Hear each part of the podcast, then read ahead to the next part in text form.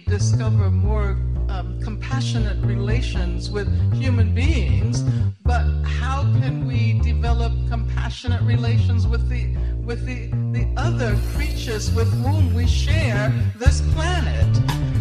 And that would mean challenging, challenging the whole capitalist industrial form of. Bonjour et bienvenue dans l'Afroécologiste, le podcast qui parle d'écologie et de véganisme d'un point de vue décolonial et afrocentrique. Pour poursuivre ce portrait de vegan noir, j'ai le plaisir d'accueillir Am. Bonjour Am. Bonjour, merci de me recevoir. Merci à toi. Et pour commencer, est-ce que je peux te demander de te présenter pour l'audience? Bien sûr. Alors du coup, donc je m'appelle Am, j'ai 25 ans et dans la vie, je, je, fais pas mal de choses, mais pour synthétiser, disons que je fais pas mal de travail sur Instagram, sur les réseaux sociaux euh, autour de la mode éthique. Et éthique pour moi, on en parlera plus tard, mais ça veut dire ben vegan, décolonial, éco-responsable aussi, et pas mal d'autres choses. Et j'accompagne aussi des, des particuliers et particulières à trouver leur style et à s'épanouir avec les vêtements parce que je trouve que c'est un fabuleux moyen d'expression que la fast fashion a pas mal euh, distordu au final en nous imposant des tendances, en imposant un mode de production qui est loin d'être euh, durable. Donc j'aide vraiment des gens à trouver leur style et à s'épanouir avec la mode selon leur propre dictat de beauté, leurs propres standards, tout en privilégiant du coup une mode euh, qui est durable, éco-responsable, éthique. J'accompagne aussi des entreprises dans cette même démarche, mais avec le côté plutôt business du coup.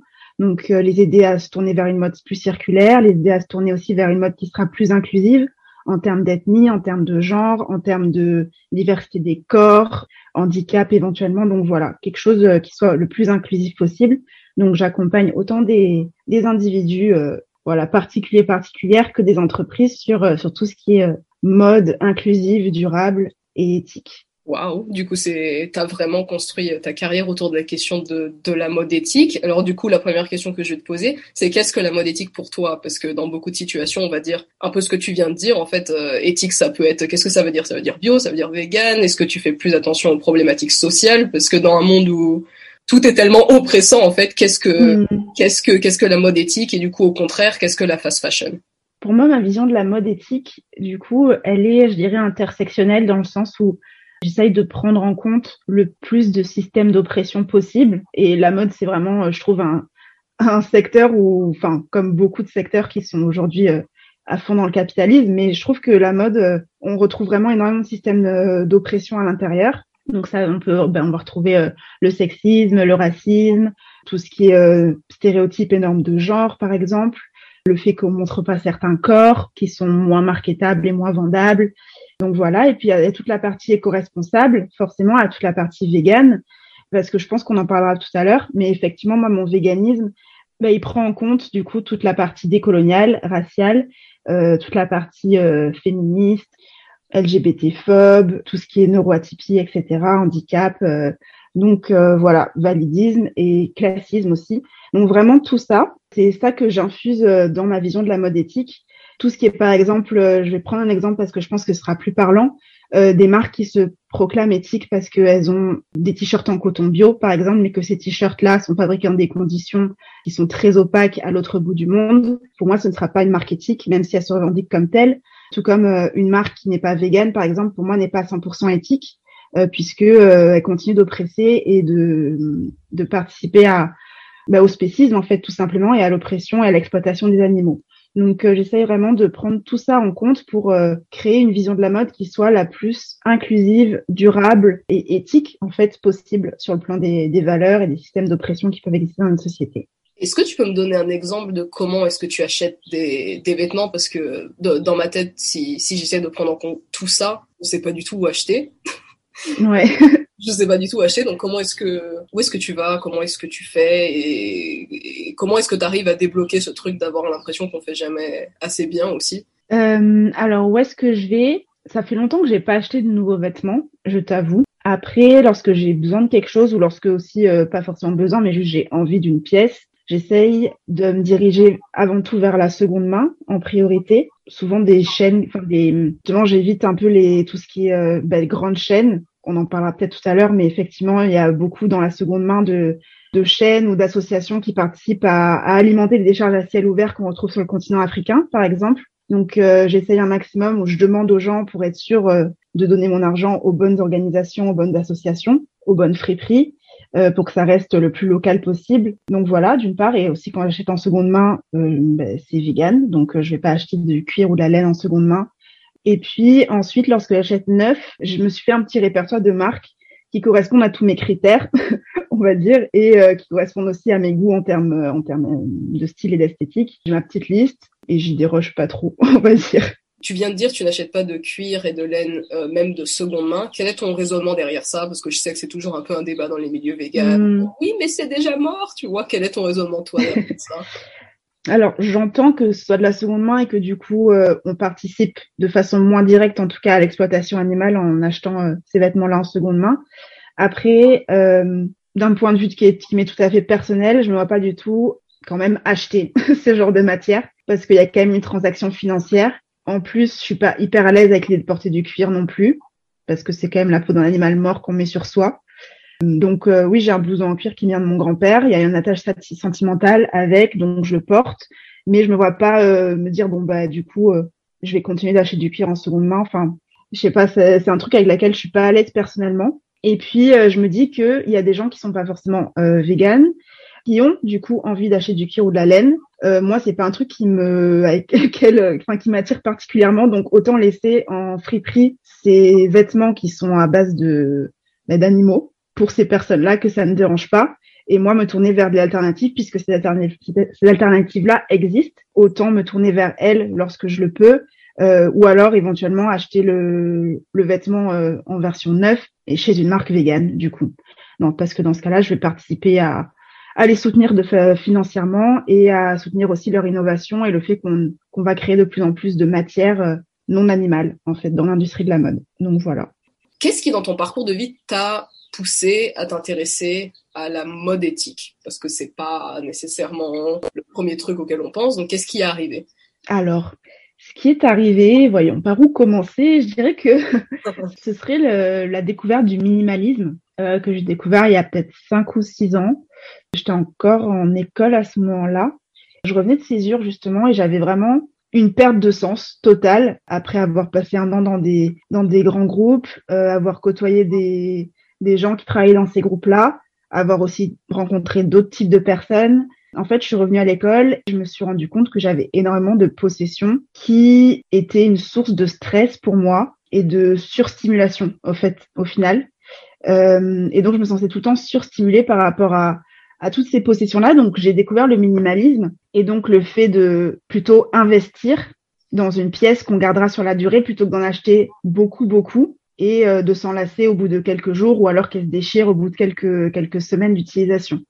Euh, donc, je suis tombée sur le minimalisme et donc, euh, en triant mes possessions, forcément, je commençais à trier ma garde-robe parce que j'avais énormément de vêtements. J'étais très adepte de tout ce qui est je crois pas qu'à l'époque il y avait Chine, etc. Mais ces sites, euh, enfin il y avait déjà leur équivalent, je crois à l'époque. Donc voilà, j'étais vachement sur euh, tout ce qui est AliExpress, etc. Et donc j'ai fait du tri et j'ai commencé à, à, me dire bon ben on va investir de façon plus sage et plus raisonnée dans ce que dans ce que dans ce qu'on achète et dans ce que j'achète moi en particulier.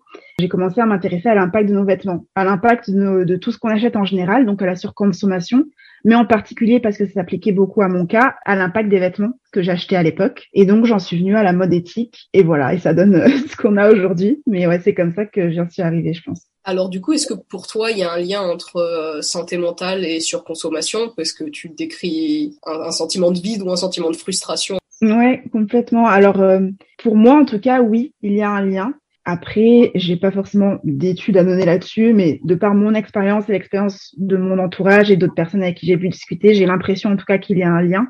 Pour moi, en tout cas, par exemple, euh, je comblais un espèce de, de vide en surconsommant. Mais ce vide-là n'était jamais comblé parce que l'industrie de la mode ou l'industrie et les industries en général nous laissent à penser qu'on a toujours besoin de plus pour euh, atteindre la satisfaction, sauf que cette satisfaction n'est jamais atteinte parce que, euh, bah, comme j'ai dit, on a toujours besoin de plus, plus, plus, plus. Et donc, au final, tu te sens toujours tout le temps vide malgré tout ce que tu achètes, euh, sachant qu'en plus, le budget n'est pas extensible. Euh, tu as un sentiment de regret qui s'installe parce que tu as des choses que tu as achetées que tu n'utilises pas. euh, tu as des choses qui te déçoivent une fois qu'elles arrivent, euh, la qualité n'est pas au rendez-vous, ou alors juste bah, tu as une nouvelle lubie deux jours après et tu te dis bah mince, j'ai plus l'argent pour acheter cette nouvelle lubie, j'aurais pas dû acheter ça il y a deux semaines parce que franchement c'est nul maintenant que j'y repense à tête reposée. Et donc ouais, on rentre dans un espèce de cercle vicieux où tu es tout le temps dans l'attente de ta commande à venir, le vide qui est créé en toi parce que tu veux toujours plus, les regrets, les déceptions, et donc tu es dans une espèce de spirale négative. Il y a, enfin, il ouais, y a vraiment un cercle négatif qui s'installe et dans lequel il est assez difficile de, de, enfin, dans lequel il est assez difficile de se détacher et de sortir, je trouve. Donc ouais, pour moi, surconsommation et santé mentale sont complètement liées. Donc toi, maintenant, tu, tu te sens mieux en fait, depuis que tu as commencé ce processus minimaliste. Oui, oui, d'une part, oui, sur, sur cet aspect-là, forcément par rapport à mes possessions, euh, je me sens vraiment beaucoup mieux par rapport à mon rapport à l'argent, par rapport à, à, tout ce que j'ai aussi, oui. J'aime beaucoup plus, euh, bah, je les chéris en fait ces objets-là parce que j'ai pris le temps d'y réfléchir, de, de passer à l'acte euh, d'achat, etc. Donc c'est vraiment un rapport différent qui s'installe avec ce que j'ai. Donc oui, à ce niveau-là, je me sens mieux. Après, point négatif, enfin pas un point négatif, mais disons que là où je me sens pas forcément mieux, c'est que plus on ouvre les yeux sur euh, notre système et ses failles et euh, tout ce que tous ces enjeux, toutes ces conséquences néfastes sur notre environnement, sur euh, les autres humains et humaines, sur les animaux, sur à partir de ce moment-là, quand on, je trouve, on met un pied dans tous les systèmes d'oppression, vu que tous les systèmes d'oppression sont liés et fonctionnent sur la même base, on finit par déconstruire de plus en plus de choses. Et de plus en plus de choses nous paraissent aberrantes, indignantes, injustes, et donc à ce niveau-là, c'est peut-être un peu compliqué à gérer mentalement. donc euh, voilà, c'est peut-être le, point négatif qui arrive avec, mais en même temps, euh, je pense pas que que je retournerai à l'ignorance parce que euh, c'est trop important de parler de ces choses-là et justement d'essayer de changer les choses euh, pour que pour qu'on vive dans un monde qui soit plus positif euh, et euh, et qui euh, ben, ne blesse pas autant de gens au quotidien et ne tue pas autant de gens au quotidien aussi. Donc ouais. Complètement. Une fois qu'on a détruit l'équation bonheur consommation, c'est une fois qu'on a vu l'antispécisme, on peut on peut plus ne plus le voir. Une fois qu'on a vu l'antiracisme, on ne peut plus ne plus le voir. Tu tu peux plus fermer les yeux, donc ça devient ça devient presque douloureux au bout d'un moment. on, ne retournerait pas en arrière. Alors, comment est-ce mm. que tu gères euh, l'opposition écologique économique, qui est un peu euh, l'opposition qu'on entend tout le temps quand on parle de mode éthique, c'est ok mais c'est cher. Je pense que déjà il s'agit de déconstruire, euh, ben, nos, enfin et de se détacher de nos réflexes de surconsommation et de se dire en fait de, de faire juste un, un historique vraiment complet de tout ce qu'on achète au quotidien qui ne nous sert pas forcément et de l'argent à côté et de se rendre compte que euh, eh ben on n'est pas obligé d'acheter euh, euh, 4 5 t-shirts euh, chez Zara ou n'importe quelle autre marque qui sont du coup entre 3 et 10 15 euros. On n'est pas obligé de les acheter, mais on peut par exemple économiser pendant ce mois-ci et réallouer ce budget-là, cet argent qu'on dépensait déjà avant de toute façon quand on était euh, hyper dans ce système de surconsommation et de fast fashion, et réallouer ce budget pour acheter plutôt une pièce éthique qui durera en plus plus longtemps et euh, qu'on aura ben, qu'on va chérir comme j'ai dit parce que euh, on aura mis euh, de la réflexion dans cet achat là qu'on sera sûr de, de, soi. Et du coup c'est une façon différente de consommer mais au final le budget peut rester le même. Et puis effectivement quand vraiment déjà on n'achète pas trop et qu'on n'a pas forcément de budget et qu'on se tourne vers euh, vers des marques de fast fashion, ce qui est euh, totalement entendable aussi. Et, voilà, faut pas jeter la pierre à, ces personnes-là, je pense. Mais du coup, euh, montrer qu'on peut aussi trouver des choses qui vont peut-être potentiellement être de meilleure qualité, souvent ben, en, seconde main, en friperie, et du coup pour le même prix, voire parfois moindre en plus, aller vers des friperies, peut-être se tourner vers Vinted ou Depop ou d'autres choses, mais du coup vers la seconde main. Et donc ça demandera, enfin ça, ça ajustera au budget qu'on a. Donc si j'entends bien, le, la première chose à faire quand on veut euh, s'intéresser à la mode éthique, en fait, c'est de ne pas acheter, tout simplement. Mhm. Et puis euh, quand on a vraiment besoin de se tourner vers des marques euh, peut-être plus chères, peut-être pas d'ailleurs, hein, c'est pas toujours plus cher. Je pense qu'avant tout, enfin la, la, mode doit rester aussi un plaisir et un moyen d'expression. Donc rajouter l'injonction de il ne faut pas acheter, je suis, enfin je suis pas forcément dans cette optique-là. Moi, pour moi, euh, les vêtements, la mode, c'est un moyen d'expression, c'est un moyen de montrer qui on est, d'extérioriser, euh, aussi ben, en assumant qui on est lorsqu'on peut, et lorsque ça ne met pas en danger, euh, ben, en assumant ce qui, euh, qui, on est, en décidant de s'habiller comme on veut, peu importe euh, ce que les autres vont dire, eh bien c'est aussi, enfin ça peut, en tout cas pas souvent, mais ça peut aussi être un acte militant de se montrer. Nos existences sont politiques, donc euh, donc ouais, je pense que la mode peut permettre de transmettre tout ce type de messages, permettre de de montrer notre identité aussi aux autres, euh, montrer, exprimer nos valeurs par rapport à ce qu'on porte, par rapport à ce qu'on choisit d'acheter. Et donc, du coup, euh, pour moi, la mode éthique n'est pas synonyme de non-achat impératif, mais juste euh, des achats qui vont être plus éclairés et qui vont correspondre à ce que nous, on veut montrer et à ce que nous, on est à l'intérieur aussi. Je pense que c'est un moyen d'expression fabuleux et ça serait dommage de s'en priver. Il faut juste le faire de façon plus éclairée, plus raisonnée et dans une perspective durable. Donc voilà. Donc plus lent et plus éclairé. Ouais. Ok, très bien. Alors qu'est-ce que c'est? Parce que tu en parles beaucoup sur ton blog. Qu'est-ce que c'est une marque décoloniale? Qu'est-ce que c'est une marque queer? Parce que tu parles aussi beaucoup de, non-binarité. Je dirais qu'une marque qui a euh, une visée décoloniale ou une visée, euh, enfin queer, on y reviendra un peu après parce que je pense qu'il y a plus à dire. Mais en tout cas, une vision décoloniale, c'est une marque qui va avoir conscience du système d'oppression raciale, du système euh, de pensée, des biais, des résidus des biais coloniaux qu'on a encore aujourd'hui dans notre société et qui, euh, du coup, s'attache à les combattre. Donc, par exemple, en évitant l'appropriation culturelle, en combattant euh, le racisme, le colorisme, en portant la voix des concernés. Donc, euh, par exemple, en, embauchant plus de personnes racisées dans ses équipes, si déjà les créateuristes ne sont pas racisés, par exemple, en visibilisant aussi des mannequins racisés dans les campagnes de photoshoot, dans les vidéos, sur leur feed Instagram, sur tous les, enfin toutes les tous les médias que que cette marque-là, que ces marques-là vont euh, ont à leur disposition et utilisent. Il y a aussi pas mal tout ce qui est syndrome du sauveur blanc à déconstruire, je pense, surtout dans la mode éthique, avec beaucoup de personnes qui, euh, de marques qui vont euh, dire, bah moi je je vais produire dans tel pays où je mets en avant les tissus de tel pays pour faire mes collections et je leur fais une faveur parce que regardez les pauvres sur tel continent, voilà, ils ont que leur sourire, mais ils sont joyeux. Bon, bref, tu vois c'est exactement ce que je veux dire. Mais mhm. du coup, je pense que dans la mode éthique, il y a aussi pas mal le syndrome du sauveur blanc à déconstruire. Et donc, une marque qui va être à viser à portée décoloniale, pour moi, va euh, adresser tous ces tous ces biais-là et s'assurer de bah, de le déconstruire déjà dans sa marque et aussi euh, éventuellement dans l'idéal transmettre des messages pour aider aussi ces consommateuristes à déconstruire ces biais-là et à avoir conscience de la situation dans laquelle on est. Une marque queer, du coup, euh, le terme, euh, je sais pas si c'est forcément le, enfin celui que je choisirais. Le terme queer, c'est euh, c'est un terme qui est identitaire et politique pour désigner les personnes et euh, les mouvements qui visent à déconstruire l'hétéro-patriarcat, cis, euh, enfin tout ce qui est vision hétéro et cis normée en soi. Et donc une marque queer, euh, peut-être que ce serait euh, une marque avec des personnes qui sont dans, enfin qui s'identifient comme queer à l'intérieur de cette marque, qui travaillent pour cette marque, qui ont créé cette marque. Peut-être que ce serait une marque qui vise à déconstruire les normes de genre, les et tout ce qui est LGBT phobie. Donc, je ne sais pas si je parlerai dans l'essence de marque queer, mais peut-être plutôt de marque visant à déconstruire les normes de genre ou marque euh, visant à visibiliser euh, tel type de personnes de la communauté LGBTQIA+. Enfin, en tout cas, qui aurait une portée, une portée militante dans la sphère LGBTQ. D'accord. Mais comment comment est-ce qu'on déconstruit les normes de genre quand on est euh, quand on produit du textile. Je pense que c'est pas évident pour tout le monde parce qu'on va dire par exemple mm. la non-binarité c'est pas nécessairement l'androgynie contrairement à ce que mm-hmm. beaucoup en pensent. Donc en fait une marque queer enfin ou une marque qui vise à déconstruire les normes de genre ça ne veut pas nécessairement dire ça.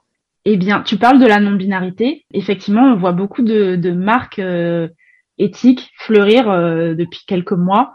Euh, j'ai l'impression avec des marques qui se revendiquent unisex ou non binaire bon je sais pas trop ce que ça veut dire d'une marque non binaire mais euh, on remarque, enfin je remarque en tout cas que toutes ces marques, comme tu l'as dit, proposent des vêtements qui sont à fond dans l'androgynie, avec euh, presque la, la création d'un troisième genre, j'ai l'impression, ce qui, euh, pour moi, en tant que personne non binaire, n'est pas du tout la définition de la non-binarité. Justement, la non-binarité, c'est en dehors de la binarité, en dehors de des cadres, en dehors de des genres binaires qui existent aujourd'hui, mais certainement pas du coup la création d'un troisième genre avec ces nouveaux codes. C'est justement s'affranchir de ces codes-là. Euh, et donc une marque qui s'affranchirait de ces codes-là proposerait euh, tout type de vêtements sans forcément, par exemple, faire euh, la dichotomie entre le rayon femme et le rayon homme, qui n'a pas forcément de rayon, un troisième rayon unisexe non plus. Euh, qui ou dont les vêtements, enfin dans ce rayon-là, en plus les vêtements c'est comme tu as dit androgyne, mais en plus cachent énormément les corps. En fait, on, on cache tous les corps pour être sûr qu'il n'y a rien de potentiellement genré, de potentiellement sexué, de potentiellement sexuel qui pourrait euh, euh, être perçu et du coup relié à un genre. Donc pour moi, c'est pas forcément ça, mais c'est plus abolir euh, éventuellement les, les, deux rayons binaires qui existent aujourd'hui, sans créer un troisième ou un quatrième ou je ne sais quoi, mais juste tout mélanger et proposer, si on prend, si on parle de d'actions concrètes par exemple, mettre en avant des photos de personnes qui s'identifient comme hommes avec des jupes, par exemple, ou euh, ou des visibiliser tout simplement des différents types de personnes non binaires, différents types de personnes trans dans les photoshoots qui avec euh, qui portent les vêtements et du coup vraiment déconstruire tout ce qui est au niveau du genre et des et euh, de la façon de s'habiller parce que en soi c'est un non-sens complet de dire que tel, type de vêtements sont pour tel genre et pas pour les autres et que sinon le monde part en flamme enfin rien à voir. Donc ouais je pense qu'en termes de mesures concrètes ça pourrait être ça Ouais, ça ferait beaucoup plus sens comme ça. Bon, après, là, je réfléchis à haute voix, c'est toi, l'IA spécialiste. Est-ce que ce serait pas, euh, comme tu viens de dire, tout mélanger, mais aussi euh, produire des produits adaptés à plus de morphologie Et là, du coup, le combat queer et le combat anti-grossophobie se rejoignent presque. Il faudrait, en fait, tout simplement des, des jupes, des robes adaptées à des personnes très grandes qui, peut-être, enfin, sont euh, amables en fait n'importe qui pourra aller s'habiller euh, dans ces rayons-là. Tu vois, un peu comme là, je voulais des patins à roulettes, par exemple, des nouveaux, ouais. miens. Et en fait, dès que tu veux aller dans des patins à roulettes qui ont de la couleur, du rose, du jaune, du orange, euh, ça s'arrête en mhm. fait à des tailles de pieds de femmes. Complètement, ouais. En fait, ce serait euh, juste bah, s'adapter aux, aux, humains, aux humaines, plutôt que de s'adapter au genre. Et en plus, s'adapter au genre, ça veut rien dire parce que le genre est une construction sociale, donc on, on s'adapte à rien du tout on crée des vêtements en fonction du genre qu'on a déjà créé avant.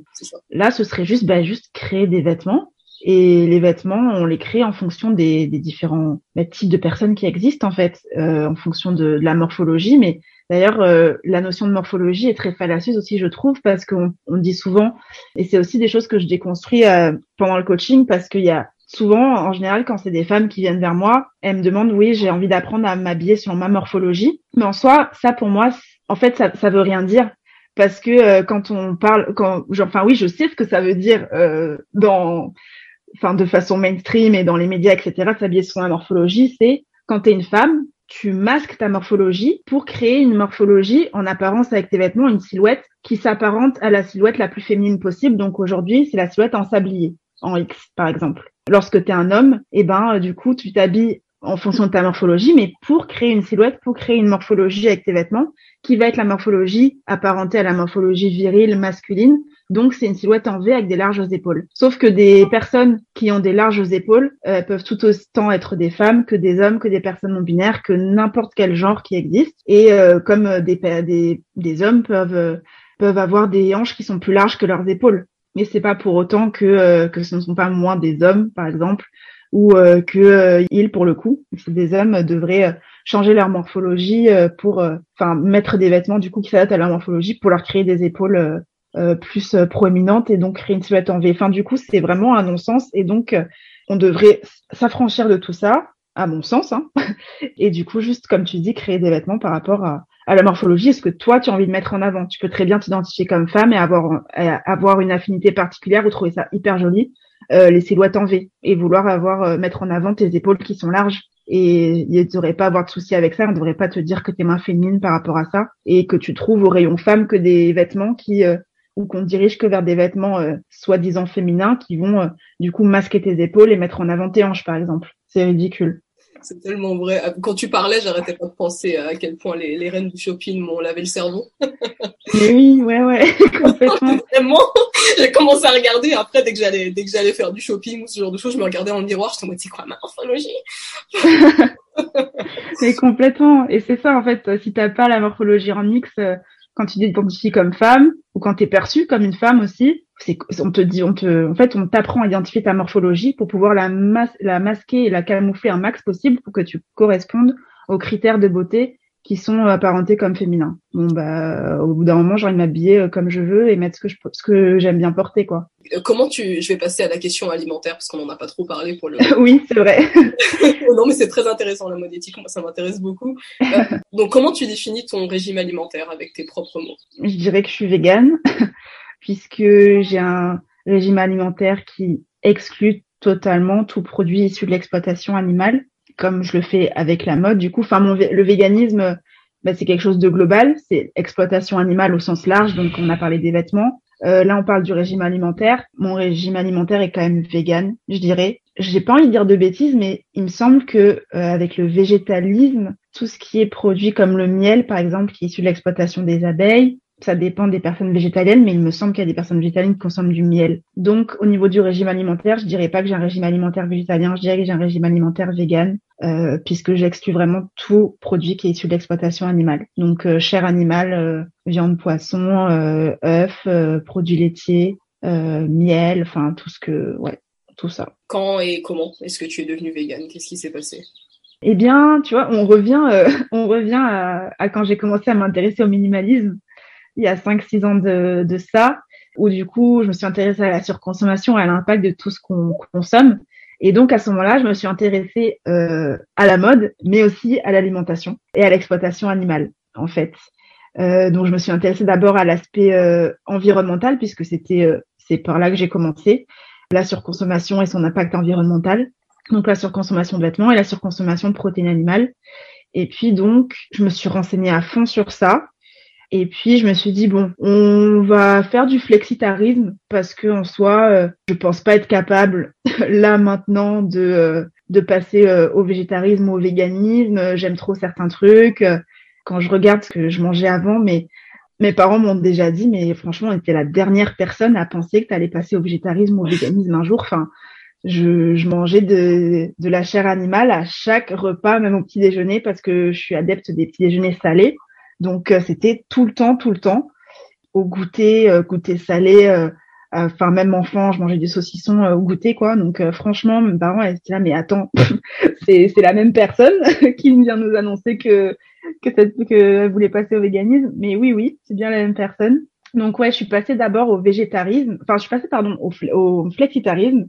Et puis en fait, ça a duré peut-être deux semaines pour me rendre compte que c'était juste ridicule en fait et que si je voulais faire les choses, euh, je suis une personne qui aime pas trop faire les choses à moitié. et donc, au bout de ouais, quelques jours, euh, je dirais franchement deux semaines max, je me suis dit non mais arrête, soit tu fais les choses bien euh, et tu es en accord avec tes avec tes ce que tu penses et ce que tu es en train de de déconstruire petit à petit, soit tu le fais pas. Donc, euh, je passais au végétarisme avec la perspective de devenir euh, euh, vegan. Au fur et à mesure, je m'étais dit bon ben, je sais pas, dans six mois, un an, progressivement, je passerai au véganisme. Je passais au végétarisme du jour au lendemain enfin après du coup deux semaines de flexitarisme, ce qui donc euh, bon ça ça compte pas trop je trouve. Passé au végétarisme. Et ensuite je suis partie en Chine en échange universitaire. Et là-bas en fait euh, du coup en Asie il y a pas ou très peu de produits laitiers. En tout cas c'est pas dans la culture euh, de base. Tout est à base de lait de soja souvent. Il y a beaucoup de, de tofu de tempeh de sétan ben j'ai découvert plein de saveurs et plein de façons de cuisiner végétarien là-bas.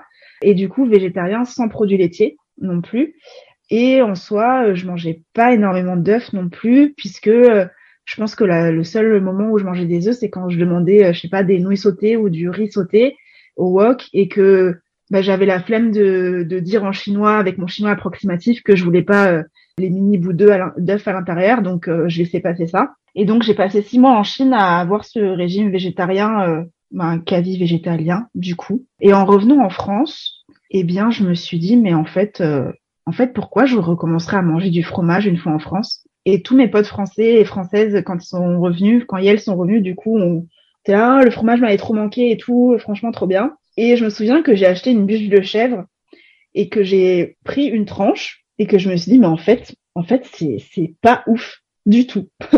c'est, je vois pas l'intérêt et je pourrais clairement continuer à m'en passer. Et je me suis dit, et, et en plus, bah, si je me passe euh, de fromage et de produits laitiers, euh, franchement, c'est pas pour les trois mini bouts d'œufs que j'ai mangé pendant six mois que je pourrais, euh, enfin que je pourrais ne pas me passer d'œufs quoi. Et donc euh, pareil, en revenant en France, ben en une semaine j'ai eu cette réflexion et je me suis dit bon ben passons au véganisme et voilà comment ça s'est fait. En l'espace de six mois, sept mois, euh, je passée au végétarisme puis au véganisme et voilà, c'est comme ça depuis. Donc ça fait quatre ans maintenant, je crois. Quatre ans de véganisme, félicitations. Mm. Est-ce que euh, l'afro-véganisme, c'est quelque chose qui te parle ou pas du tout? Toi, c'est vraiment vegan? C'est quelque chose qui me parle. C'est quelque chose qui me parle complètement dans le sens où euh, eh ben, il y a plein de plats sur le continent africain qui euh, sont végétariens ou véganes et que euh, avec la colonisation, eh ben la, la, enfin, la colonisation a apporté l'idée qu'on devait manger de la viande à chaque repas et que du coup la gastronomie locale a changé et que maintenant beaucoup de personnes,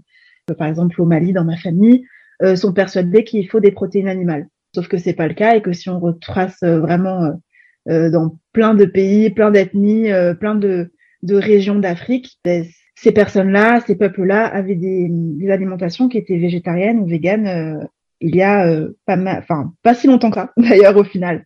Je pense à ça. Je pense au fait que dans tout ce qui est exploitation animale, les premières personnes à en pâtir sont les personnes racisées et euh, défavorisées en termes de classe sociale.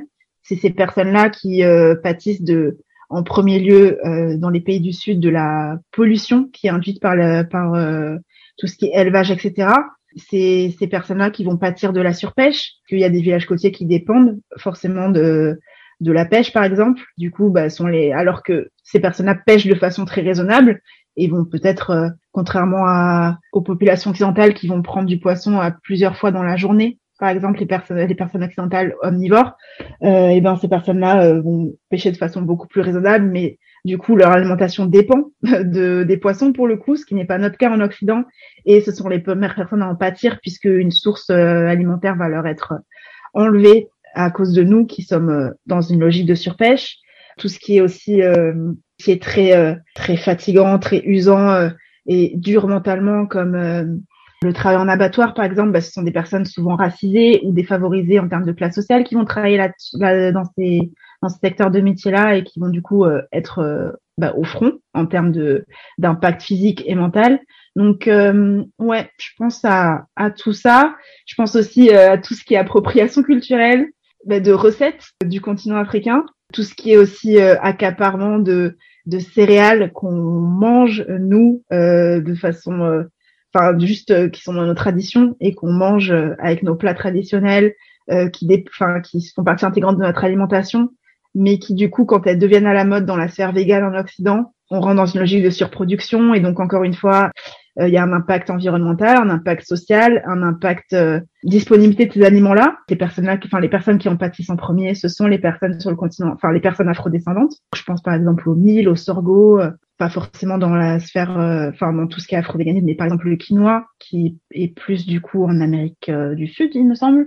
Tout ce qui est l'engouement autour des avocats, des fruits exotiques, exotiques entre guillemets. Je pense à, à tout ça quand on parle d'afro-véganisme, donc ouais, c'est quelque chose qui me parle. Après, le terme afro-véganisme, c'est pas un terme que j'utilise au quotidien lorsque je parle euh, de mon véganisme. Moi, j'aime bien utiliser les mots décolonial et intersectionnel. Euh, mais oui, je, je relate totalement euh, à l'afro-véganisme et si on me demande, euh, bah, j'expliciterai tout ça sans aucun problème. Ouais. Tu viens de mentionner le Mali et le fait que tu as mhm. une famille au Mali. Est-ce que tu vas souvent au Mali? Et si oui, euh, qu'est-ce que tu as appris sur euh, le genre, la consommation, l'alimentation pendant ces voyages-là? Alors, ça fait très longtemps que je suis pas retournée au Mali, avec euh, la situation un peu compliquée politiquement qu'on lui connaît. Eh bien, ça fait, je pense, depuis le premier coup d'État et tout ce qui a été Boko Haram, etc., qui ont envahi une bonne partie du pays. Euh, J'y suis pas retournée depuis ce moment-là. Par contre, je suis retrouvée dans d'autres pays d'Afrique puisqu'il y a pas mal de ma famille qui est dans des pays limitrophes euh, ou de la région, euh, surtout euh, Afrique de l'Ouest. mais par exemple, j'ai une cousine qui s'est mariée avec un Béninois et donc qui habite au Bénin maintenant. J'étais allée la voir, donc c'était, ça remonte déjà quand même, c'était il y a deux ans. En général, du coup, je vais dans, je suis pas allée au Mali, mais je suis allée, enfin récemment en tout cas, mais je suis allée dans d'autres pays d'Afrique de l'Ouest essentiellement pour voir la famille à moi qui a émigré dans d'autres pays. Et pour ma famille malienne, en général, mon père, il va tout seul. Et euh, sinon, on organise des voyages euh, en famille, soit euh, en France. Donc, on accueille tout le monde en France. Enfin, pas tout le monde, mais voilà, sur des, des périodes définies. Ou alors, on s'organise des voyages dans d'autres pays d'Europe ou d'Afrique ensemble.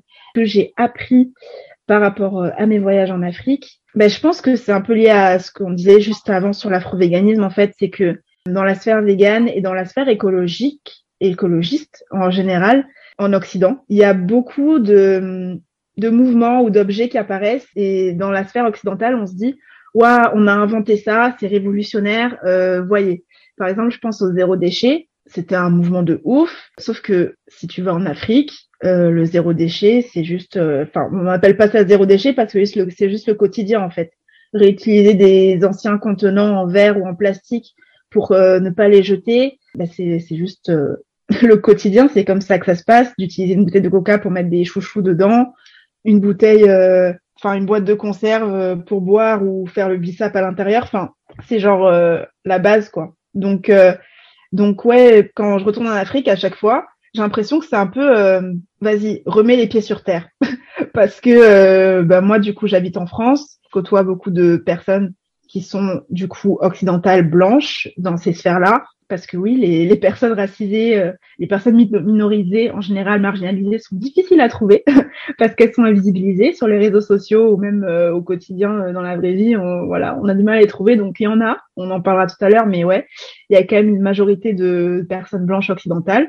Et du coup, quand je retourne en Afrique, c'est un peu, bah, vas-y, remets les pieds sur terre, rends-toi compte que tout ce dont on parle là en France, tout, ce dont on parle en Occident, ça existe en Afrique, ça existe au Mali, ça existe au Bénin, ça existe euh, au Sénégal euh, ou dans plein d'autres pays d'Afrique. Ben, c'est juste la base en fait. C'est juste normal et vous avez rien inventé du tout.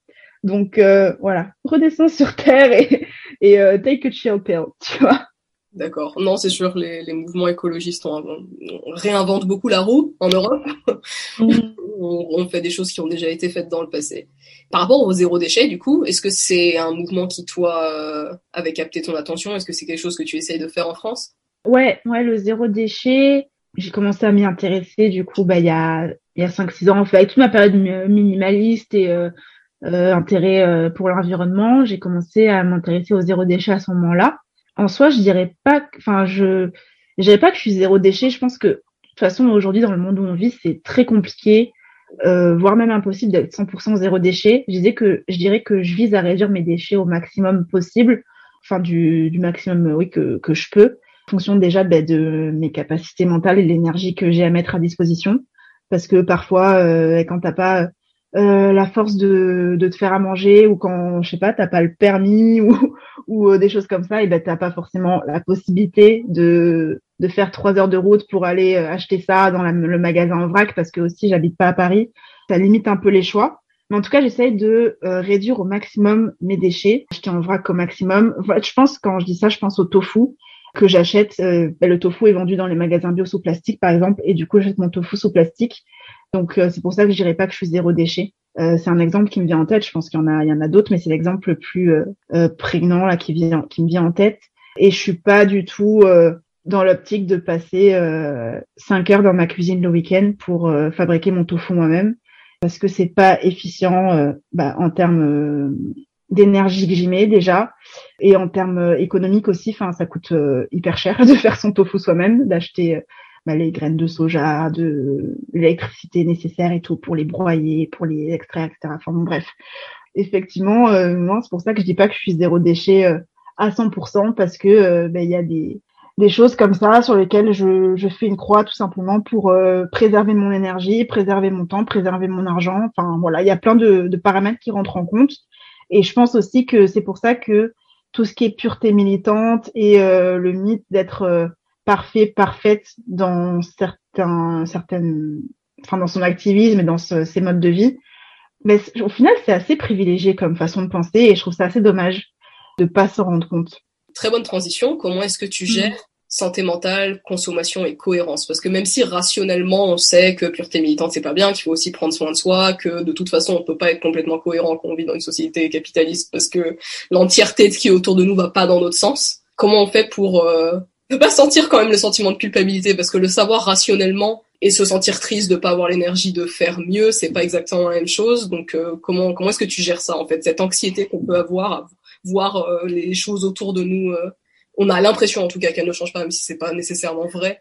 Au niveau personnel, du coup, ben en fait, j'essaye de me prioriser. Enfin, prioriser tout en prenant en compte le fait qu'il y a des urgences et que parfois, je veux dire, parce que si, si je commence à dire oui, il faut se prioriser, et eh ben j'ai peur qu'on qu'on déforme le discours en disant bah oui bah moi du coup je me priorise en mangeant mon entrecôte euh, tous les soirs parce que euh, voilà, c'est important euh, pour moi. Et du coup, je me priorise. Enfin, non, toute raison gardée, toute mesure gardée, voilà. Mais je pense que effectivement, dans certains cas, il faut quand même essayer de d'être attentif, attentive à à nous, à ce qu'on ressent, et se dire bon bah ok, en soi, notre énergie, elle est pas illimitée non plus. Notre santé mentale, elle est importante, et que eh bien, il y a des petites concessions à faire pour être sûr de trouver un équilibre entre les deux et pas se cramer parce que en fait euh, faut aussi voir long terme et si euh, on fait tout d'un enfin si on ben on se crame en fait littéralement et on, on est tout le temps à 0% d'énergie ou 1% tout le temps et qu'on fonctionne comme ça, au bout d'un moment on va plus arriver à fonctionner. On va faire un burn-out, on va faire un breakdown, on va faire une dépression et c'est pas le but non plus. Donc ouais, essayer de se dire ben en soi, je fais ce que je peux avec l'énergie que j'ai et je fais au mieux avec l'énergie que j'ai là en ce moment. Peut-être que plus tard j'aurai plus d'énergie pour faire plus. Peut-être qu'en ce moment, euh, eh ben j'ai besoin de me recentrer un peu et et de, de voilà de, me prioriser là-dedans et, et quand je je pourrais enfin j'aurai les capacités pour euh, pour faire plus, je le ferai. Mais euh, Ouais, essayer d'appliquer de, la bienveillance envers soi-même en fait, qui est dur. Hein. je dis pas que c'est facile et oui, il y a de la culpabilité qui s'installe parfois et et euh, il y a le sentiment d'urgence aussi et le désespoir qui peut s'installer en se disant ben je crée pas l'exemple, si j'ai pas parlé de ça sur les réseaux, si je montre pas l'exemple à ma famille, à mon entourage, si euh, je suis pas irréprochable, eh bien du coup on va s'en servir contre moi pour desservir la cause et et on n'a pas le temps de faire ça donc je vais me donner un maximum parce que là, euh, il y a urgence. Bon, oui, il y a urgence, mais euh, je pense que ça sert à rien de se cramer en route. Et je pense qu'il faut être hyper à l'écoute de soi-même aussi. Parce que comme je dis, euh, ça sert à rien de partir en dépression parce que pour le coup, quand tu seras en dépression ou en burn-out, tu pourras vraiment plus rien faire et tu seras obligé de te reposer pour ton bien-être. Hein. Mais ce serait dommage d'en arriver là j'aimerais être capable de l'appliquer encore mieux. Honnêtement, je suis pas très bonne à ça. Mais mm. je, dis souvent à mes élèves, les, les, énergies de la planète sont limitées, mais votre énergie aussi.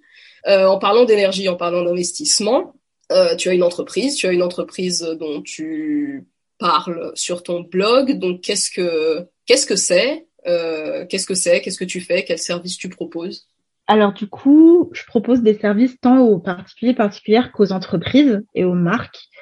Pour les individus, du coup, c'est un service qui s'apparente à un accompagnement, un peu coaching, euh, pour euh, bah, aider ces gens-là à trouver leur style et à s'épanouir avec leurs vêtements tout en restant dans une démarche qui va être la plus respectueuse de la planète et des autres êtres vivants possibles, donc en se dirigeant vers une mode du coup éthique arriver à s'épanouir, à s'exprimer. Tout à l'heure, euh, on parlait de la mode qui est, euh, je trouve, un fabuleux terrain d'expression et un fabuleux terrain euh, pour montrer qui on est, être ben, en accord avec soi-même, extérioriser certaines choses, etc. Voilà, trouver à enfin réussir à s'épanouir avec leurs vêtements, mais du coup avec des vêtements éthiques et dans une démarche la plus éco-responsable et durable possible, donc pas une démarche de surconsommation. Acheté de la fast fashion parce que pour moi, l'épanouissement avec les vêtements, avec la fast fashion, c'est impossible puisque la fast fashion repose sur un système de tendance qui ne cesse d'évoluer, de changer. Donc toutes les deux semaines, il y a une nouvelle tendance et il faut absolument avoir ça pour être euh, euh, bah, à la mode. Moi, c'est créer son propre style, son identité en termes de vêtements, plutôt que de se concentrer sur ce que les sur les tendances et les dictates qui sont dictés par l'industrie euh, de la mode et de la fast fashion. Donc c'est vraiment construire son univers à soi et s'épanouir avec ses vêtements dans cet univers-là qu'on a créé qui nous correspond à 100% et qui du coup va nous permettre de nous épanouir et de nous exprimer. Et puis avec les entreprises, du coup avec les marques, c'est euh, plus euh, l'aspect business, les aides notamment sur tout ce qui du business plan, euh, surtout avec les marques de mode éthique. Les coûts ne sont pas les mêmes qu'avec la fast fashion parce qu'un t-shirt il te coûte pas quelques centimes, donc réussir à équilibrer les coûts tout en proposant des des prix qui sont accessibles, justement pour rendre la mode éthique euh, la plus accessible possible à tout le monde. On parlait de prix tout à l'heure et de la mode éthique, c'est cher, etc. Donc, je les aide à, établir un business model, un business plan en prenant tout ça en compte. Et j'aide aussi à, à, être les plus inclusifs possibles en termes de communication, notamment ben, tout ce qui est euh, écriture inclusive, tout ce qui est diversité ethnique, diversité de corps, diversité de genre, dans tout ce qui est choix des mannequins, choix des photoshoots, etc.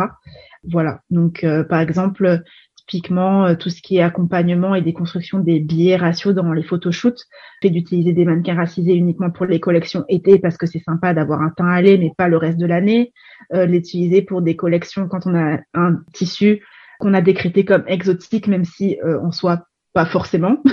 Donc euh, voilà, déconstruction de ces biais-là pour être sûr d'avoir une communication la plus ben, la plus saine possible en fait et, la plus inclusive possible, la plus ouverte possible pour être sûr de n'exclure personne, de n'offenser personne et euh, d'être dans une démarche qui soit euh, positive en fait.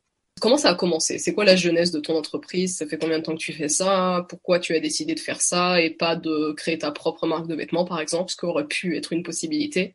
Alors j'avais pas hyper envie de créer ma propre marque de vêtements parce que euh, parce qu'en vrai la flemme, la flemme de ouf. franchement, quand j'accompagne des marques, je me dis, ouais, mais c'est un travail de taré. Et euh, moi, ça va, tu vois, je suis en mode, euh, je suis en mode bah, consultant, consultante, donc euh, tu vois, je donne, je donne mes conseils, je les aide à démarrer le truc, mais après tout le suivi derrière, même si on met les outils en place, ça reste un travail de titan que moi personnellement, j'ai pas envie d'avoir à fournir. Donc oui, les réseaux sociaux c'est un travail aussi, mais en soi, quand tu as une marque, surtout quand tu commences seul, tu dois gérer du coup ta marque, les collections, le choix des tissus, le sourcing, t'assurer que tout correspond à tes valeurs. Donc faire le travail de recherche nécessaire. Donc moi je les aide à faire ce travail de recherche, mais je sais pas quand c'est ta marque. Euh, franchement, je suis pas, je suis pas du tout. j'ai pas envie de fournir ce travail pour une marque à moi. En plus de devoir trouver des collections, sachant que je sais pas, il faut trouver un équilibre entre des vêtements qui te plaisent à toi, mais des vêtements qui te plairont aussi au au plus grand nombre, parce que mine de rien, au bout du, enfin, à la fin de l'histoire, il faut quand même euh, être rentable. Donc tu peux pas faire que des trucs qui te plaisent à toi. Enfin, franchement, créer une marque, c'est une galère. Donc euh, moi, j'aime bien plutôt aider les gens, les leur apporter des solutions, leur apporter les clés, les outils pour les mettre en œuvre, mais après euh, les aider à faire le suivi, mais avoir ma marque à moi euh, seule, franchement, pas du tout. Et comme je suis pas trop travaillée en équipe en plus, je ne me vois pas avoir une associée ou plusieurs personnes. Enfin, non, moi j'aime bien travailler seul, donc euh, la marque, euh, c'était pas la création de la marque, c'était pas du tout euh, possible pour moi. En fait, je faisais du conseil en entreprise de base, de par ma formation, et je me suis tout simplement dirigée vers le secteur qui me plaisait le plus, qui est pour le coup la mode éthique. Et pour le coaching au, au particulier, eh bien en fait c'est parce que je parlais beaucoup de mode éthique sur Instagram et sur mon blog, et en fait, c'est tout bête, mais il y a une personne qui m'a envoyé un, message privé un jour en me disant, ben voilà, moi j'ai tel rapport à la mode et euh, je me demandais si tu pouvais m'aider. Je suis prête à, à payer pour avoir un accompagnement, pour que tu organises un tri à domicile, que tu m'aides à trier parce que j'arrive pas à me débarrasser de certains trucs. J'ai envie d'avoir un point de vue extérieur. Et en fait, ça a commencé avec cette personne-là. et je me suis rendu compte que c'était hyper cool et que à la fin, cette personne-là était juste euh, bah, tellement plus épanouie dans ce qu'elle me disait, mais aussi comment je, le voyais en fait. Cette personne-là commençait à rayonner et je me suis dit mais c'est trop bien. Et du coup j'ai lancé mon offre euh, comme ça. J'ai l'impression que ça vient souvent des gens parce que là par exemple récemment euh, j'ai lancé une série de masterclass pour déconstruire l'appropriation culturelle qui est un sujet qui me passionne. Euh, aussi tout ce qui est non-binarité et stéréotypes de genre, binarité des genres, etc euh, transidentité. Donc j'ai lancé ces deux masterclass et ces deux masterclass qui sont ouvertes à tout le monde du coup et que je réalise aussi en entreprise, euh, en, temps, enfin pour des équipes lors d'ateliers de sensibilisation. Elles sont venues de messages que je recevais sur Instagram de personnes qui me posaient ben, souvent les mêmes questions sur l'appropriation culturelle ou sur le genre parce que ben, quand on est néophyte dans tout ça, c'est normal qu'on qu'on pose les mêmes questions de base en fait. Et je me suis dit ben ben, plutôt que de répondre individuellement à toutes ces personnes à chaque fois en message privé, je vais faire euh, des masterclass en Zoom où je vais donner toutes ces explications-là, où il y aura un espace de discussion commun, du coup, parce qu'à la fin, il y a des espaces de questions où tout le monde peut échanger, étudier des cas concrets spécifiques à leur vécu, etc., où je leur apporte des réponses, mais du coup, ces réponses-là sont publiques et vont servir à, enfin, public, du coup, euh, public pour toutes les personnes qui assistent à la masterclass, et euh, va enrichir le point de vue d'autres personnes aussi. Donc euh, je me suis dit c'est dommage que tout ce savoir euh, et tous ces échanges soient perdus dans des messages euh, privés Instagram. Donc je vais faire des masterclass pour que ce soit accessible au plus grand nombre. Et donc ouais, à chaque fois j'ai l'impression que mes idées viennent vraiment des gens et des questions qu'on me pose, des demandes qu'on me fait. Et je me dis ah ben s'il y a autant de demandes dans ce sens-là, c'est que ben il y a un réel besoin en fait. Donc je vais je vais me lancer là-dedans parce que moi ça me passionne et que que j'ai passé pas mal de temps à me renseigner là-dessus, à faire des études là-dessus, à rédiger des mémoires ou ne sais quoi. Donc bah ok, mettons ce savoir à profit et voilà comment ça ça vient en général. Tu as mentionné un peu que tu étais en école de commerce, tu as étudié tu, tu as étudié les entreprises. Qu'est-ce que tu as appris là-bas et qu'est-ce que tu souhaites ne pas reproduire dans ton business model? L'école de commerce m'a appris énormément de choses que j'ai ensuite déconstruit et que j'ai utilisé pour euh, pour faire le contraire de ce qu'on me disait de faire en école de commerce. Mais du coup, c'était très important d'obtenir toutes ces clés-là en école pour pouvoir ensuite euh, ben, les, les retourner contre le système. Donc, euh, ça a été très utile pour moi au final, vu que j'ai fait cette démarche ensuite par dans le futur. Mais ouais, et du coup, parce que je souhaite pas reproduire, c'est tout ce qui est euh, recherche euh, de profit au détriment euh, de certaines valeurs, au détriment de l'environnement, au détriment de l'éthique. Bah, en fait, la logique capitaliste qu'on nous enseigne en école de commerce, c'est celle contre laquelle je me bats aujourd'hui. Est-ce que les écoles de commerce, pour toi, ça pourrait être modifié dans un sens éthique ou est-ce que c'est un peu une cause perdue? Le système actuel des écoles de commerce, comme je dit, c'est on, on, nous enseigne le système capitaliste, mais comme c'était une bonne chose et on nous enseigne comment tirer profit l'école de commerce comme ça, enfin c'est pas vraiment euh, sauvable, j'ai envie de dire. Euh, après, si on modifie du coup et si on fait la démarche que que moi j'ai pu avoir, c'est-à-dire donner les clés, de dire comment ça fonctionne pour pouvoir ensuite mieux le démanteler, ça, euh, ben oui, pourquoi pas. Mais du coup, ça changerait radicalement le système et le business model des écoles de commerce. Je pense que, enfin, on n'est peut-être pas obligé de, enfin, idéalement, du coup, on changerait tout le système des écoles de commerce.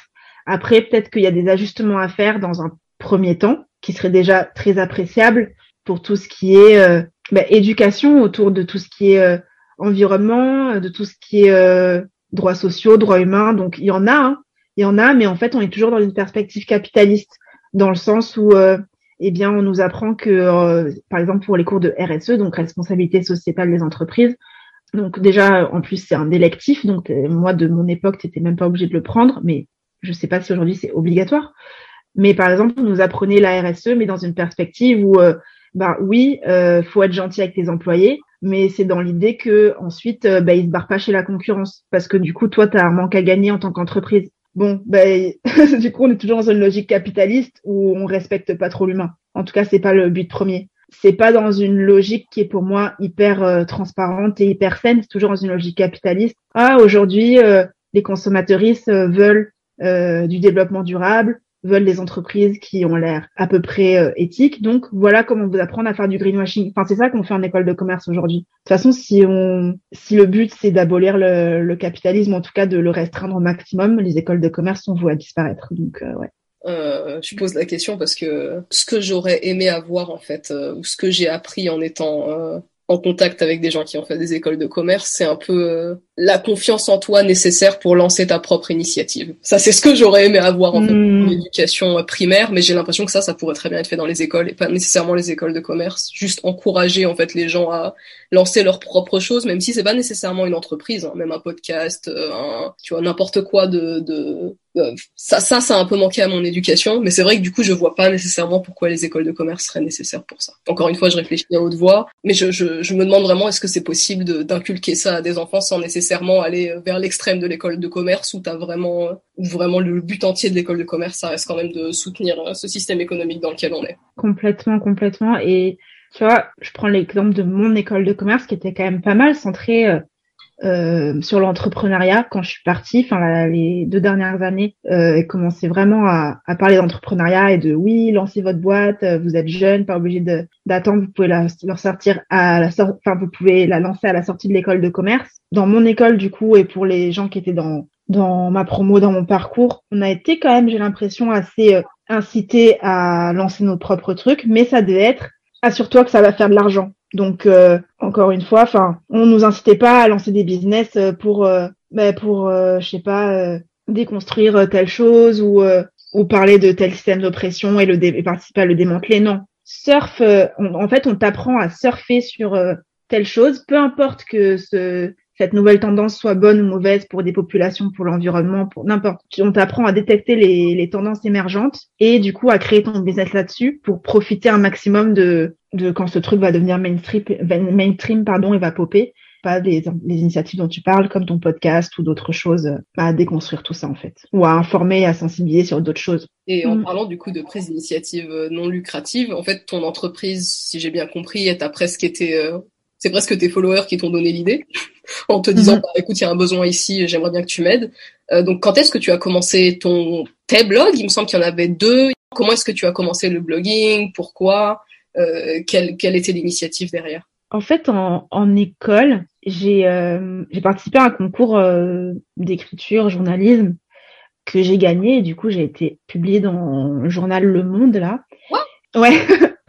et, euh, et en fait c'était c'était un article où je démontais complètement les écoles de commerce. Mes parents ont eu un peu peur à ce moment-là, sachant que j'étais encore scolarisée dans cette école.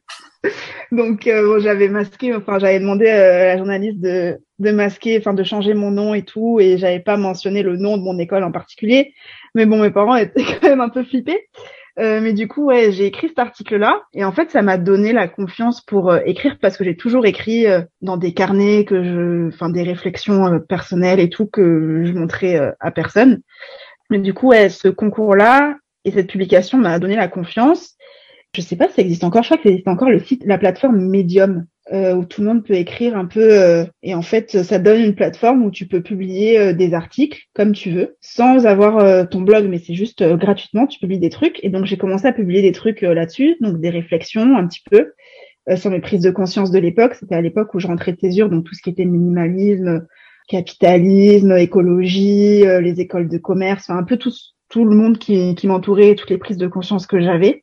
Et en fait au bout d'un moment je me suis dit c'est une amie d'ailleurs, enfin une amie de l'époque, une, copine, je dirais, qui m'a dit euh, Mais pourquoi tu crées pas un blog pour tout centraliser dessus? En te racontant de ça, j'ai l'impression que toutes mes initiatives viennent des gens. Mais franchement, c'est ça parce que je pense que tu parlais de confiance pour lancer des trucs tout à l'heure, mais ouais, franchement, j'avais, enfin, je pensais vraiment pas que que toutes mes tribulations et tout pouvaient intéresser des gens en fait. Et donc elle m'a dit mais franchement, pourquoi tu crées pas un blog comme ça? Il y aurait tout qui serait hébergé partout moi, quand je vais sur Medium, je galère, je dois taper ton nom dans la barre de recherche et tout. Et je là, ok. Ben, euh, pour moi, dans ma tête, les blogs, euh, c'était un peu mort. C'était l'époque Tumblr, tu vois. Mais je là, bah, qu'il y a encore des blogs aujourd'hui? Franchement, qu'est-ce que tu dis? Ça va être un flop. Et elle dit, mais non, moi, je dis des blogs. Et du coup, j'ai bah, j'ai créé mon blog. Ouais, je pense euh, un ou deux ans après, j'ai créé ma page Insta. Et après, j'ai créé une deuxième page Insta où je parlais essentiellement de nourriture végane, d'alimentation et, euh, et pour le coup à l'époque d'afro-véganisme. Donc je véganisais pas mal de plats euh, du Mali, du Sénégal sur cette sur cette euh, sur cette page Instagram. Puis j'avais fait aussi, je parlais pas mal de nutrition végane parce que j'avais fait une formation en nutrition végétale à l'époque parce que je voulais devenir nutritionniste végane pour aider les gens à passer au véganisme. Et du coup, j'ai créé cette page. Bon, elle est un peu à l'abandon maintenant, mais je la laisse au cas où parce qu'il y a toujours des recettes qui peuvent intéresser des gens. Et donc, ouais, j'ai créé un peu tout, tous ces trucs-là. Petit à petit, au fur et à mesure de mes centres d'intérêt, ben, je créais des trucs, je, je les rattachais, je les fusionnais, etc. Et puis, ça a donné ce que ça donne euh, aujourd'hui, ouais, avec euh, une joyeuseté de, de choses qui, j'ai l'impression, vont un peu dans tous les sens, mais au final, euh, pas tant que ça. Il y a une cohérence, je crois, qui s'est installée petit à petit. Ouais, il y a une cohérence. Il y a une cohérence. Euh, bah, t'as bien fait de garder le blog de, de cuisine. En fait, moi, je t'ai connu à travers ça. Et c'est mm. plus tard que des gens m'ont dit, euh, mais elle utilise plus trop ce compte. Hein, faut que t'ailles voir le compte principal. Euh, tu fais beaucoup d'éducation euh, gratuite mm. sur le compte, euh, sur ton compte principal. C'est quoi ta limite? Parce que c'est vraiment être épuisé par les réseaux sociaux et les gens qui posent des questions plus avec plus mm. de bienveillance. Comment est-ce que tu gères ça? Eh bien, c'est vraiment, enfin, c'est, ouais, je pense que c'est à cause de ça, en partie. Enfin, à cause, c'est pas une mauvaise chose, mais c'est pour cette raison l'éducation gratuite sur les réseaux et tout le temps que ça prend parce que franchement c'est hyper chronophage. Enfin toi-même tu sais du coup. Franchement euh, tout le temps que ça prend le, la recherche pour créer un post filmer euh, si tu fais des vidéos les sources à citer la mise en forme euh, l'esthétique que tu veux avoir. Enfin ça prend trop de temps le fait d'être ben, la régularité aussi parce que sinon ça l'algorithme te le fait payer. Donc ouais ça prend beaucoup de temps. Et tout ce temps ben, il est quand même assez gratuit. En plus par rapport au partenariat moi je suis je fais une sélection assez poussée sur les partenariats parce que j'ai beaucoup d'exigences. Et puis en plus avec tout ce dont je parle honnêtement les marques flippent et ont peur. Donc il y a peu de marques qui viennent vers moi en plus, bon, il y a aussi toutes les marques qui, lorsqu'elles viennent vers moi, euh, me genre dans leur mail, donc euh, ben, du coup, euh, ça me saoule, donc je réponds pas. Donc, en tout cas, du coup, ouais, les partenariats et moi, c'est, il y en a peu, du coup, au final. Et ouais, par rapport à tout ce que je dis, par rapport aux valeurs que j'ai envie de retrouver dans les marques. Et puis, donc ouais, tout ce travail, il était gratuit, et c'est pour ça aussi que j'ai décidé de sortir. Ben, mes masterclass du coup qui sont sur donation libre mais quand même je enfin si la personne est dans les, a les moyens, euh, je demande une participation financière. Donc c'est sur donation libre en soi, euh, t'es pas obligé parce que j'ai envie que quand même euh, les personnes qui n'aient pas les moyens euh, puissent avoir accès à ces informations et s'éduquer malgré tout. Qu'il y a tout ça et qui du coup me permet d'avoir un petit peu de revenus par rapport à ces masterclass là, tous les coachings que j'ai mis en place parce qu'avant tous ces conseils là, enfin je faisais du coaching en, en, MP avec les gens en fait et il m'est arrivé parfois de bah, de, de faire des vocales interposés ou même euh, enfin que les gens m'appellent pour avoir des conseils. Et genre tout ce temps-là il était gratuit. Et je me suis dit mais attends c'est c'est ouf quoi. Et je dis mais attends faut poser des limites parce que c'est pas possible. Donc euh, donc j'ai sorti mon coaching j'ai sorti mes masterclass les entreprises aussi parce qu'il y avait plein d'entreprises qui venaient demander des conseils sur leur business plan et je leur donnais des conseils. Bon ben du coup euh, j'ai mis en place des offres de consulting bien ciblées bien précises. Donc j'ai mis tout ça en place pour être sûr d'avoir un revenu et d'arrêter de de fournir tout ce travail gratuitement parce qu'au bout d'un moment, ben moi aussi, il faut que je mange en fait. Et euh, il faut moi aussi, il faut que je me repose aussi. Donc voilà. Et puis euh, et puis pour tout ce qui est euh, l'éducation et la sensibilisation que je, que je, continue à faire sur les réseaux, j'en fais. Je redirige tout le temps vers euh, mes offres payantes si la personne veut creuser éventuellement. Euh, et puis pour tout ce qui est modération aussi des commentaires, eh bien, il, si la personne, si la personne est hyper agressive, s'il y a des insultes, des choses comme ça, en général, je supprime immédiatement. Euh, tout simplement parce qu'il y a des personnes qui sont vulnérables, qui sont sensibles dans ma communauté, des personnes aussi qui peuvent tomber sur mes posts et j'ai pas envie que ces personnes-là qui sont déjà vulnérables puissent euh, voir des insultes. Enfin, par exemple, notamment au niveau du genre, quand je parle de non-binarité, euh, d'expression d'identité de genre, et qu'il y a des, des gens dans les commentaires qui viennent bah, invalider notre existence, en fait, tout simplement avec des insultes, euh, ben je supprime parce que j'ai pas envie de voir euh, enfin qu'il y ait quelqu'un hyper vulnérable qui se pose des questions sur son identité qui euh, ben, qui ait envie de transitionner et qui euh, ben, qui du coup voit ce genre d'insultes voit ce genre de commentaires et qui que ça impacte sa santé mentale d'autant plus quand on voit le enfin les stats sur là du coup je parle de, de choses qui sont qui peuvent devenir très rapidement sombres donc faudra peut-être mettre un trigger warning mais le taux de suicide sur les personnes trans j'ai pas envie qu'il y ait des commentaires qui puissent provoquer euh, et qui puissent augmenter ce nombre en fait. Donc euh, j'ai pas de scrupule à supprimer certains commentaires. Et euh, pour les autres qui qui posent des questions qui sont dans la mauvaise foi ou qui sont un peu agressifs, en général je réponds parce que d'une part ça me fait de l'engagement parce que ces personnes-là vont tout le temps répondre ensuite et contre-argumenter etc. Donc moi ça me ça me va tout à fait au niveau de l'engagement. Et puis ensuite franchement c'est amusant de les voir euh, contredire toutes seules d'un commentaire à l'autre en fait. C'est très très amusant. Et, quand tu pointes les incohérences, là, la personne finit par s'énerver. Donc bon, en général, là, je laisse tomber parce que j'ai pas envie non plus de m'énerver et de perdre de l'énergie. Moi, j'aime bien pointer les, incohérences des gens parce que je me dis que euh, même si sur le moment euh, ça peut ne pas faire du bien et ça peut énerver, peut-être que cette petite graine fera son chemin euh, en plusieurs semaines, plusieurs mois, plusieurs années et c'est déjà ça de prix.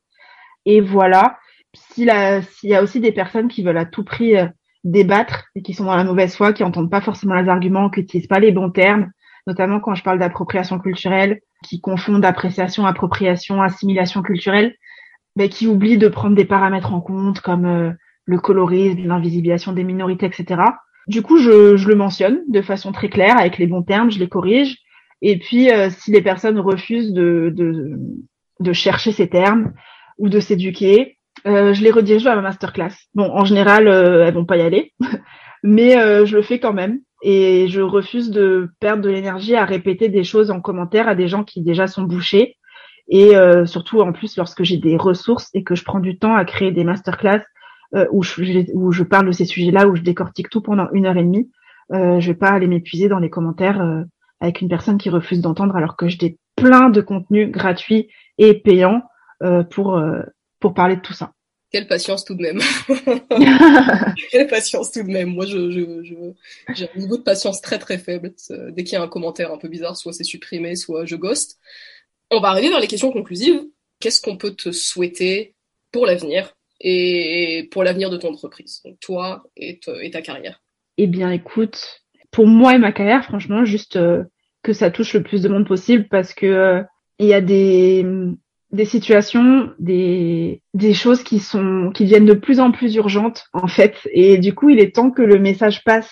Donc euh, déjà, de ce point de vue-là, j'aimerais bien que qu'il y ait plus de gens qui soient exposés à ce dont je parle et qui et qui puissent bah, acquérir euh, pas mal d'informations, ensuite se faire leur propre avis. Mais enfin, moi, je crois au pouvoir de l'information. Vraiment, je pense que quand on a toutes les informations ou le plus d'informations possible, on prend des décisions éclairées et on a des jugements qui sont beaucoup plus éclairés. Donc ouais, déjà j'aimerais bien euh, bah, toucher le plus de monde possible pour euh, diffuser cette information-là et, euh, et que ensuite avec l'espoir que que que ça puisse changer certaines choses dans notre société. Et puis au niveau de de mes entreprises, bah écoute, si si mon message prend de l'ampleur et si si de plus en plus de particuliers ou d'entreprises bah, souhaitent aller dans ce sens-là et soit s'épanouir avec leurs vêtements et avec la mode éthique, soit changer leur marque et leur entreprise pour aller dans un, quelque chose qui est plus durable, euh, ben non seulement ça fera du bien à la société et du bien à la planète, mais en plus, euh, ben, ça me permettra d'en vivre. donc, euh, donc ouais, tant que tant que mon message prend de l'ampleur, euh, ça servira ben, ma cause du coup et mon business. Donc tant mieux. Et voilà. Et au niveau personnel, et eh ben, et eh ben écoute, j'espère avoir de, enfin arriver de plus en plus à poser mes limites et et à gérer mon énergie pour trouver un équilibre justement entre tout cet activisme et, et cette patience et, ce travail euh, et, euh, et ma, ma propre santé à moi. Eh ben, on va te souhaiter tout ça. Et, euh, est-ce que tu as, pour finir, des recommandations d'Instagram francophone qui t'inspirent et que tu souhaiterais partager? Ouais, carrément. Alors, euh, du coup, on parlait de genre tout à l'heure et je pense à Morgan Noam sur Instagram qui euh, est lui-même vegan d'ailleurs, mais qui parle essentiellement de communauté LGBTQIA+ et de transidentité sur son compte. Donc voilà, je le recommanderais. Je pense aussi qui est hyper connu, euh, je pense maintenant, mais mangeuse d'herbe pour toutes les recettes et, toute la sensibilisation et les informations autour de pardon de l'afro-véganisme pense à aimer de Coolest Girls en Green, que j'aime beaucoup et qui fait un super travail aussi. Euh, sur tout ce qui est pensée décoloniale, euh, qui parle aussi parfois de l'adoption et qui parle aussi beaucoup d'afro-véganisme directement depuis euh, le terrain en plus souvent parce que là je sais plus où elle est actuellement, je sais plus si elle est revenue ou pas, mais en tout cas elle a passé beaucoup de temps dans divers pays d'Afrique en expatriation. Donc ouais, elle parle d'afro-véganisme et elle montre réellement comment ça se passe là-bas. Donc moi j'aime beaucoup tu, me parlais tout à l'heure, par exemple, de, de marques euh, qui correspondent à, à, toutes mes valeurs et que ça devait être souvent compliqué de trouver une marque qui, qui soit au, au, enfin, autant intersectionnelle que j'aimerais. Et moi, j'aime beaucoup Imoja, pour le coup, qui est pas forcément... Euh, enfin, il me semble qu'il y a toujours... Euh, en termes de déconstruction des genres, il n'y a pas trop, vu qu'il y a toujours un rayon homme-femme, alors qu'en soi, c'est des baskets. Donc, voilà. Mais en tout cas, au niveau de tout ce qui est ben, chaussures euh, véganes, euh, fabriquées dans le respect des êtres humains, fabriquées dans le respect des matières, avec des matières hyper écologiques qui sont sourcées du coup euh, en Afrique de l'Ouest et il me semble aussi en Afrique centrale, mise en avant de différents euh, différents modèles en termes d'ethnie, en termes de de morphologie, en termes voilà, et puis sensibilisation aussi autour de tous les tissus et l'histoire de l'Afrique parce que euh, il y a beaucoup de tissus euh, et de matières textiles traditionnelles bah, qu'ils utilisent du coup dans leurs baskets. Et donc je trouve que leur travail est vraiment incroyable pour avoir aussi discuté avec euh, avec Dieu Veil, je crois. Ouais, c'était Dieu Veil pour une interview que j'avais fait pour mon blog avec lui. Eh bien, franchement, c'est un, un, être humain incroyable. il est juste hyper passionnant et il a vraiment une démarche très très transparente et qui se veut jusqu'au boutiste au maximum possible et qui est toujours euh, dans une perspective d'amélioration continue. Donc moi j'aime beaucoup. Ouais, Umoja, euh, Afro-Venews, Charlotte, du coup, qui, qui parle d'afro-véganisme et qui fait beaucoup de travail aussi euh, sur la sensibilisation autour de l'afro-véganisme. Donc euh, voilà, je parlerai d'elle. Et puis euh, Raton Rêveur, du coup, Clé, qui est végane, qui parle, enfin qui est doula du coup, et qui parle beaucoup de symptothermie, de fertilité, d'accouchement, etc. Et qui parle aussi d'appropriation culturelle dans tout ce qui est puriculture et tout ce qui est accouchement, périnatalité par exemple, avec, euh, elle parle parfois des herbes, etc., qui sont utilisées traditionnellement, euh, de tout ce qui est portage des bébés, etc. Et donc euh, voilà, je parlerai de, de ces contes-là que, que j'aime beaucoup et qui sont très intéressants. Eh bien, merci beaucoup, Am. Avec grand plaisir. Merci à toi pour l'invite, du coup, et pour l'espace de parole. Avec grand plaisir. Et merci à tout le monde d'avoir écouté cette conversation. Comme d'habitude, n'hésitez pas à liker, à repartager. Et je vous dis à bientôt pour une nouvelle interview.